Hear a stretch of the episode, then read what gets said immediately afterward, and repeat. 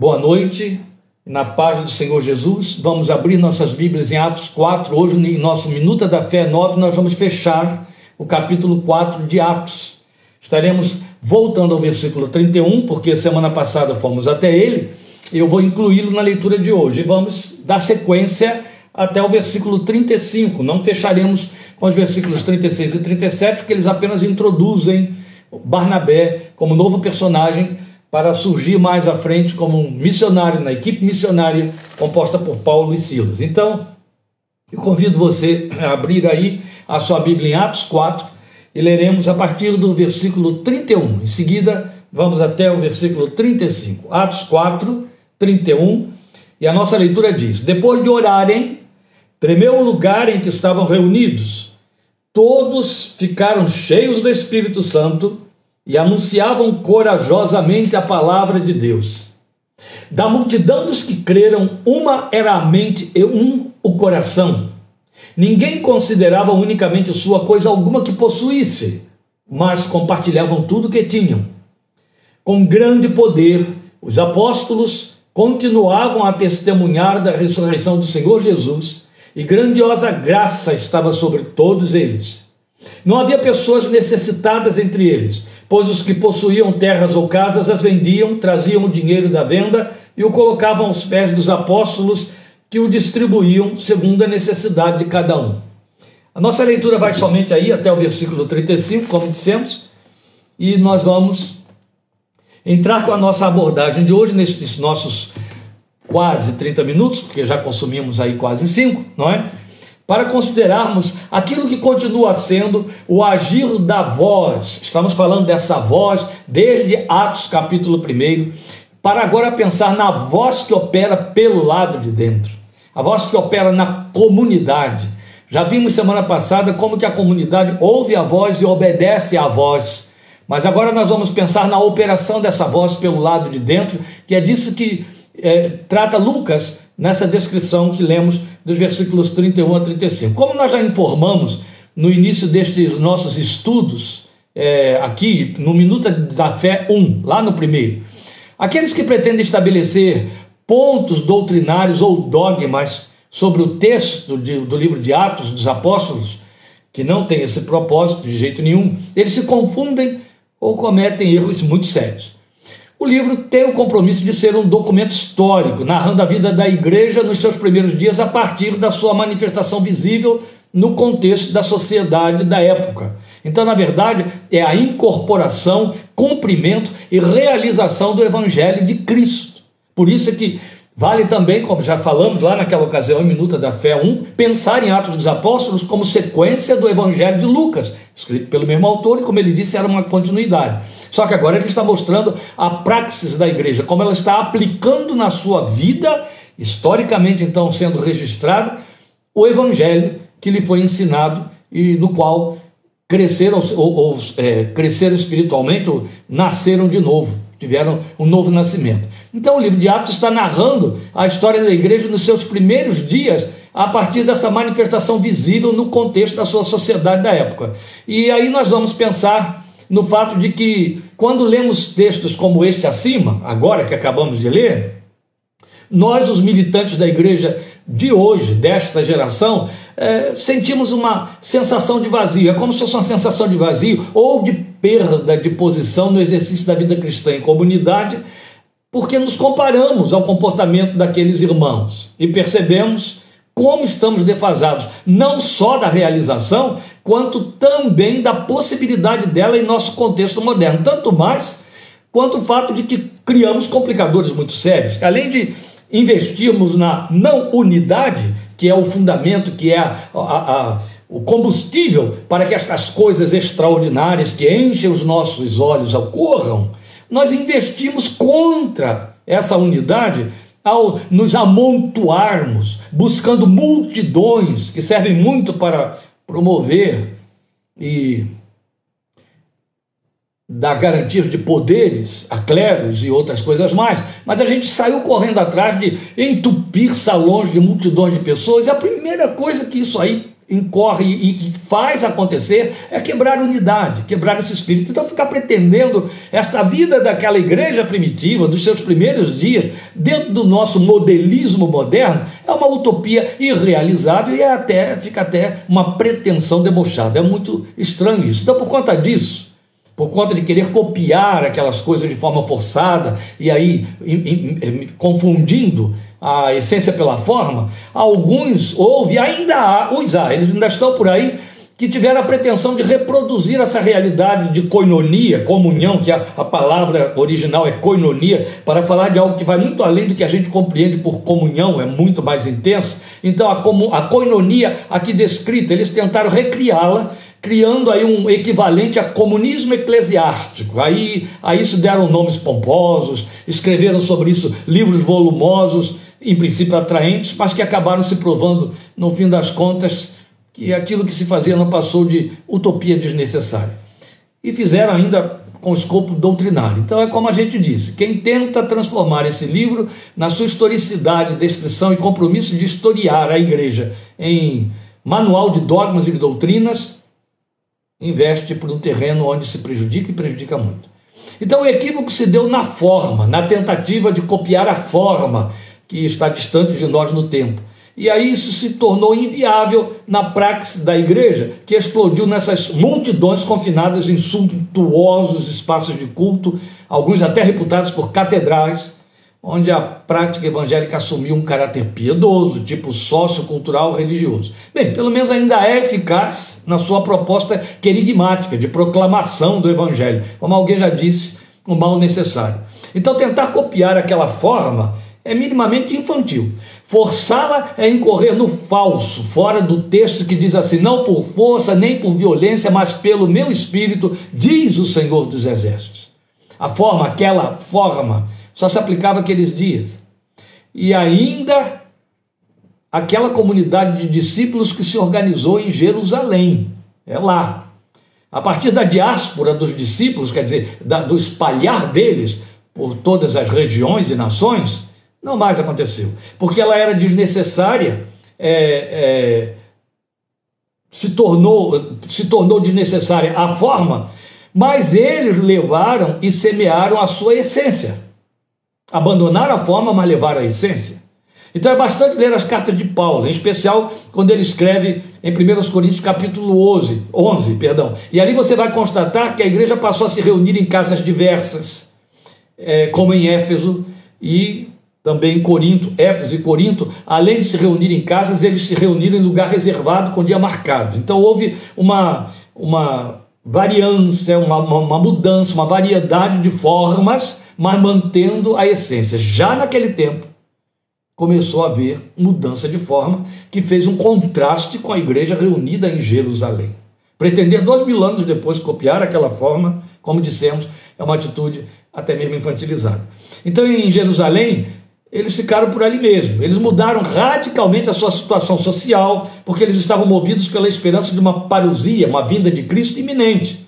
Mas o preço que eles pagaram por isso aí produziu, na verdade, a essência da unidade de que Paulo vai exortar, vai, vai falar, exortando aos crentes de Éfeso e de Filipos, dizendo que deveria essa unidade ser perseguida e ser mantida. Em Efésios 4:3 ele vai dizer assim: façam todo o esforço, acho bonita o reforço de expressão, façam todo o esforço para conservar a unidade do espírito pelo vínculo da paz.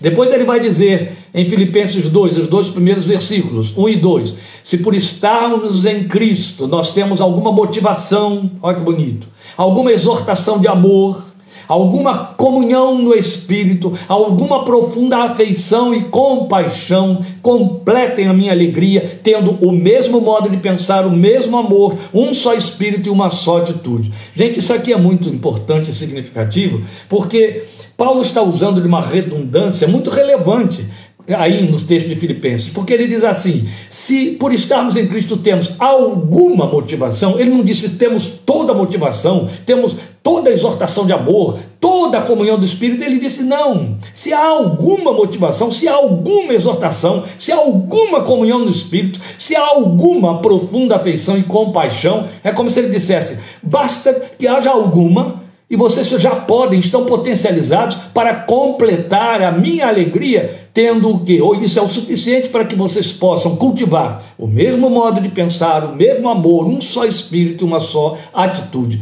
Ele está falando de unidade. No texto de Filipenses 2, 1 e 2.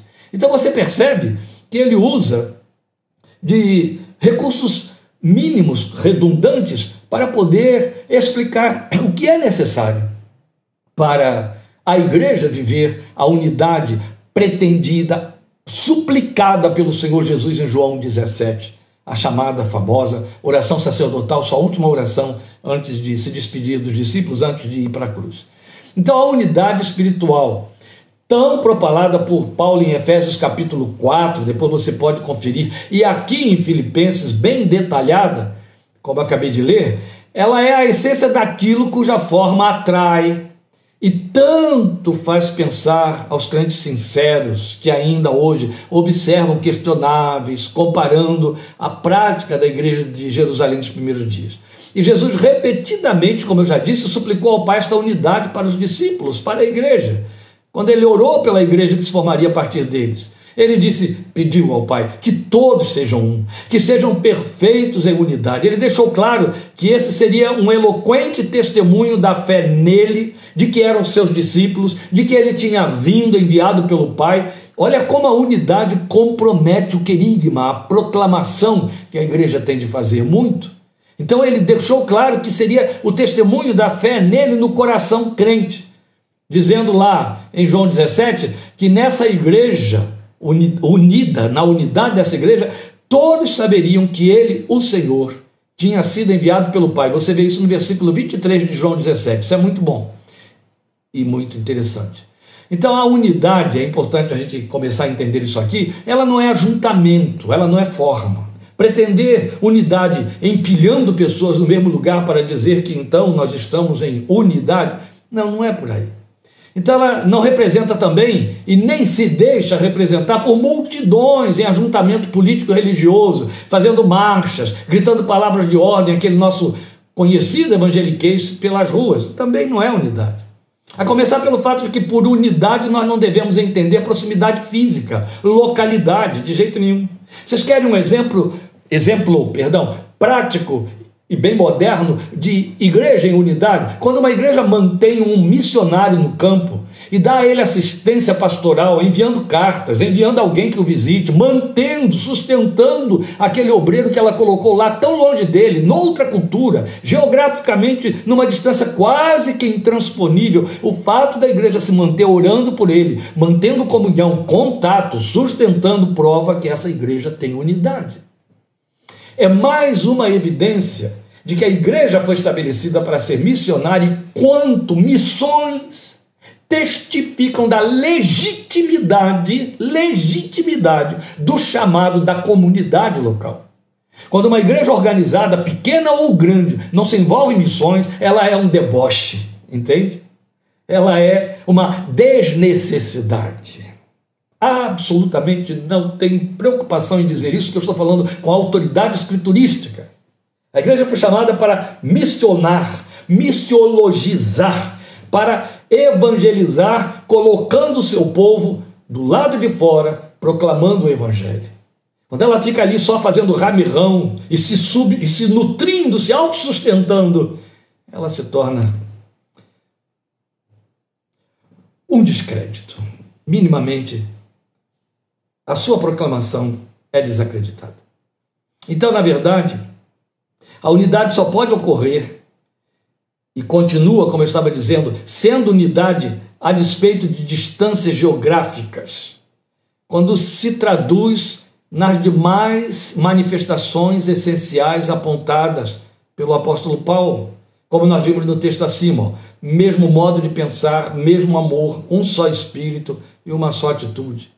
Deixar claro que isso só é possível se nós estivermos em Cristo e isso for para nós motivação, exortação de amor, comunhão do Espírito, profunda afeição e compaixão. Quando a igreja não está vivenciando estas coisas, não favorece que o seu grupo vivencie estas coisas, ela está fracassada na sua missão. É garantido. Ela não foi chamada para fazer menos do que isso, de jeito nenhum. Então é interessante notar no texto histórico que a narrativa de Lucas quanto a essa unidade da igreja que se revelou tão explícita e factual foi colocada entre algumas expressões superlativas. Eu chamo a sua atenção para elas. Ele diz assim: cheios do Espírito Santo, eles pregavam. E o que isso produzia era da multidão dos que creram, e aí já estamos né, naquela ordem de 5 mil, uma somente e um só coração. Estamos falando da igreja de Jerusalém, é claro. É isso que ele está descrevendo aí. E continua com os superlativos.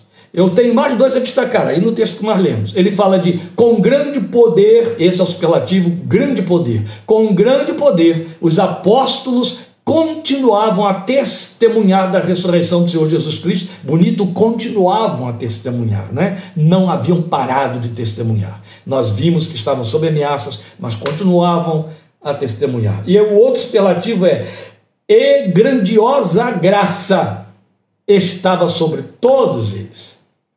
O agir do Espírito de Deus, o lugar dado a ele na praxis da fé, criava esses resultados. A essência que se manifestava em unidade, que por ser profunda e tão real, resulta em quê? No que o texto descreve, ó, familiaridades. O texto estou colocando em outras palavras o que o texto diz para nós, o texto que nós lemos.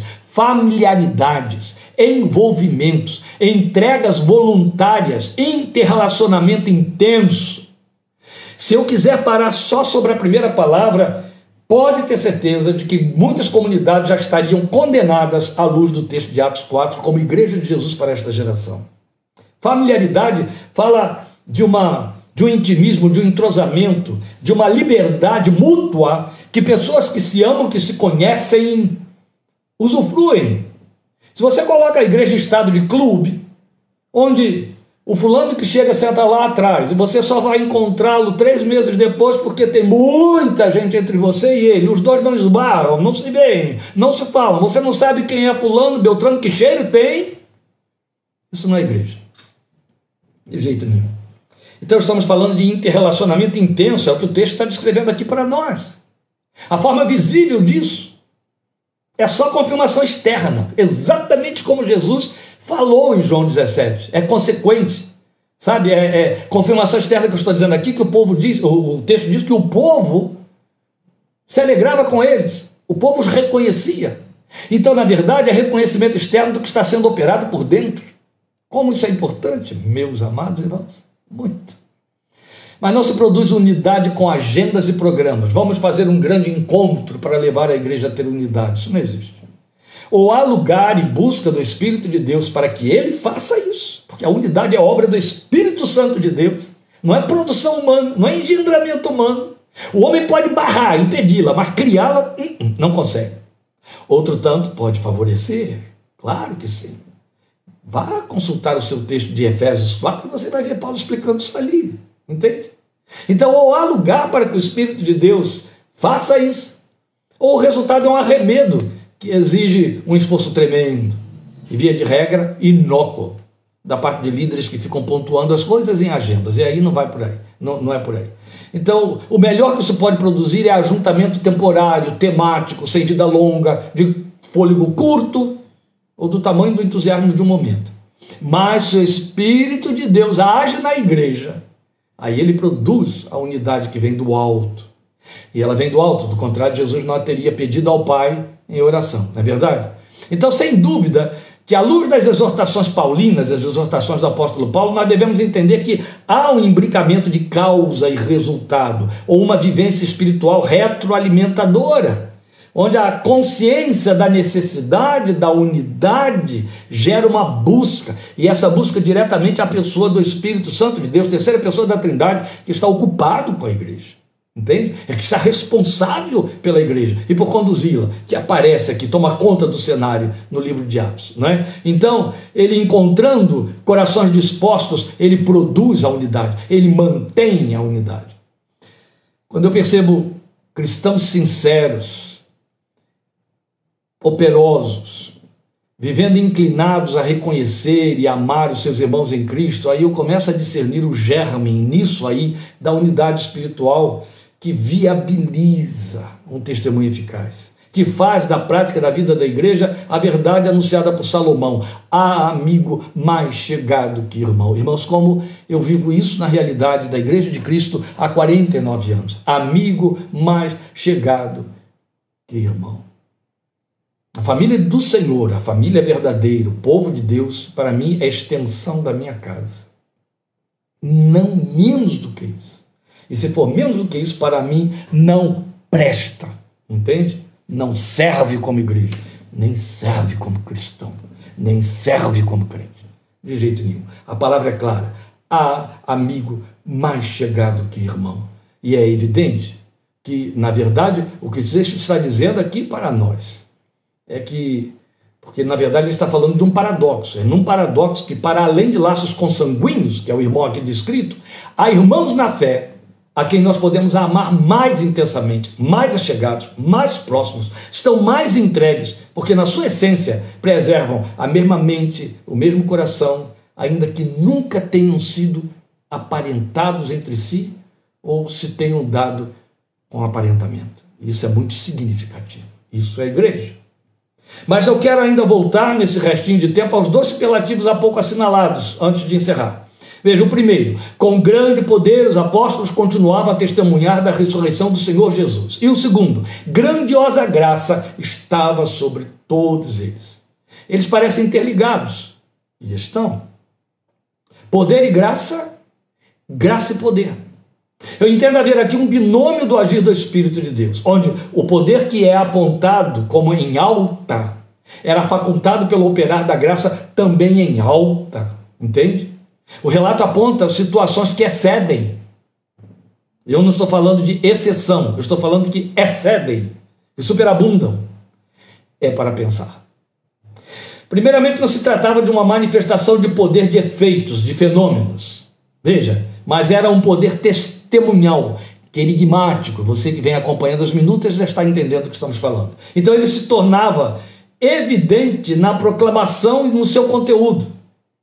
Ninguém pense que anunciar a ressurreição de Jesus ou testemunhar da ressurreição de Jesus com grande poder se traduz em fazer alvoroço, pregar em altos brados. Não, de jeito nenhum.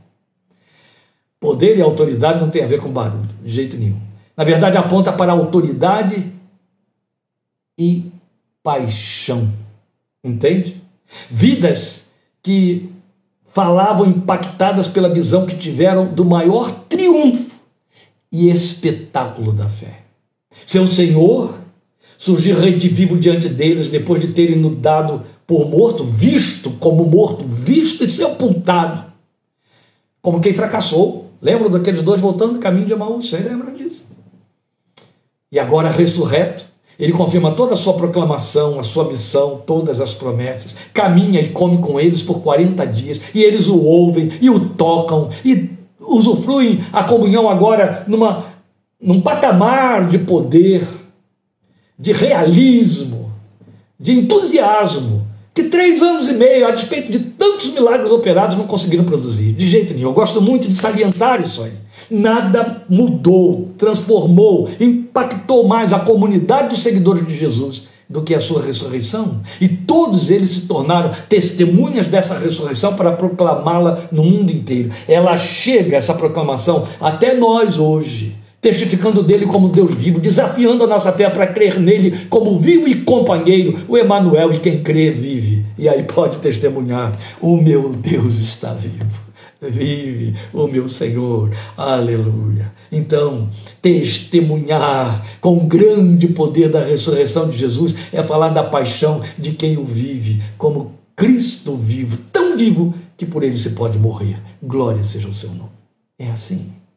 E aí, sabem que tudo quanto ele disse se cumprirá. Isso se traduz em autoridade para pregar. Jesus tinha dito para eles: Na casa de meu pai há muitas moradas, eu vou preparar-lhes lugar. E como isso agora tem valor, tem significado, porque ali está ele vivo, provando que todas as suas promessas são infalíveis, verdadeiras. Agora é crer nisso, é avançar com grande entusiasmo. Ele disse isso para eles: quando eu for, eu voltarei para vocês, os levarei para mim mesmo, para que estejam comigo, para que vejam a minha glória. glória que eu tinha com o Pai antes que o mundo existisse. Eu imagino a expectativa disso tudo agora, porque viram esse poder confirmado na ressurreição do Filho de Deus. Então a convicção apaixonada com que testificavam disto traduzia esse grande poder de que Lucas fala aí, aqui apontado. E grandiosa graça. Eu tenho apenas mais três minutos para encerrar isso aí falando sobre isso. É o outro superlativo.